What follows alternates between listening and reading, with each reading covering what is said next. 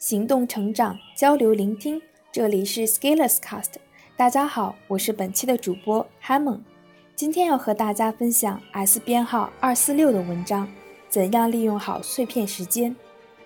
标题说的是利用碎片时间的问题，但是我本文的核心观点是，我们需要的不是利用碎片时间的技巧，而是怎样让时间尽可能不碎片。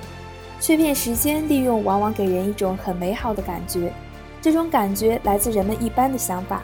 如果我利用碎片时间看一点点，日积月累就会有很大的能量。这个观点是没有什么问题。微软的刘卫鹏有一本书叫《按时间》，说的就是如果利用业余的时间来坚持做事情，会取得一些很好的效果。我自己就是一个例子。今年这九个月，我每天更新一篇微信公众号文章。也是利用好业余时间所得。有意思的事情就在这里。碎片时间本来的说法是，我们观察到生活中有一些零碎的小时间，于是想到如何利用这些时间来提高自己的效能与产出。这里其实是有个隐藏的前提的：你的大块时间是有条不紊地管理起来的。在主要矛盾解决的基础上，我们再谈这些小点的优化与调整。现在问题出来了。在这个移动互联网的时代，永远在线的智能终端时时刻刻成为我们的注意力干扰。现在，我们往往不是在利用碎片化的时间，而是在把时间碎片化后拿来用。如果你等车的时候刷一下微博，看几条更新，那其实是完全没有问题的。但是，你经常会在开始工作前先说“我刷一下微博，爽一把”，或者在工作进行到攻坚思考的阶段动一下手机。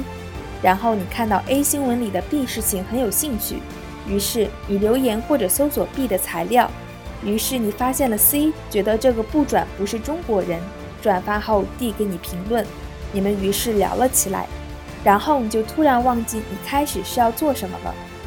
这样下来，你不是在利用碎片化的时间，而是你把所有的时间全部变成碎片，然后把这些碎片捡起来，一个一个利用，于是你感叹。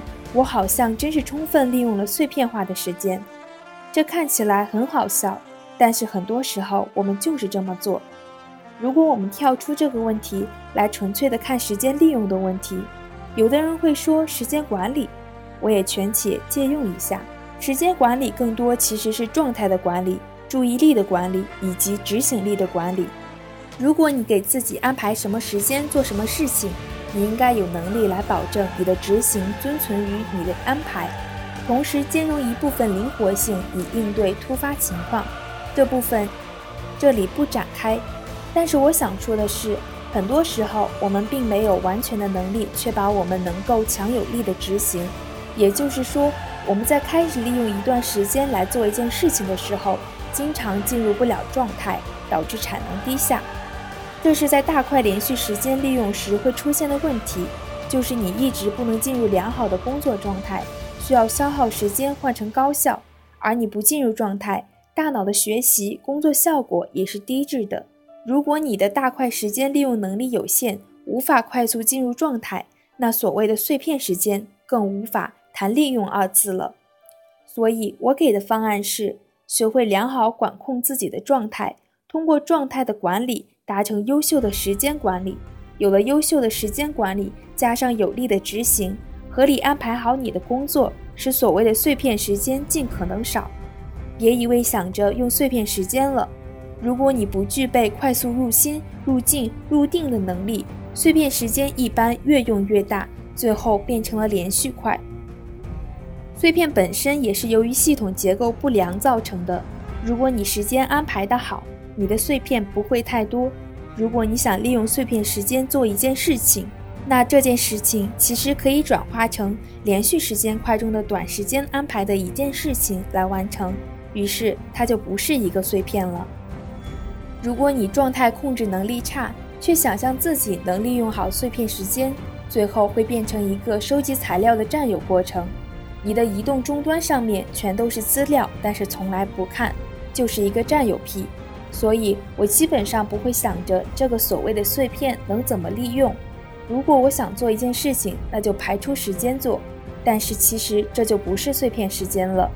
最后，对于真正无可避免的碎片时间，比如你通勤、坐车等等无可奈何的时间占用，怎么办？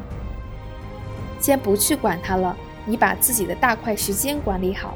如果你自认为做到上面一点，那就参见我的幺幺六和幺三三文章，关于起得早与住得近，想办法减少通勤时间吧。或者干脆不要本末倒置了，坐车的时候就放松一下，整理思绪也挺好。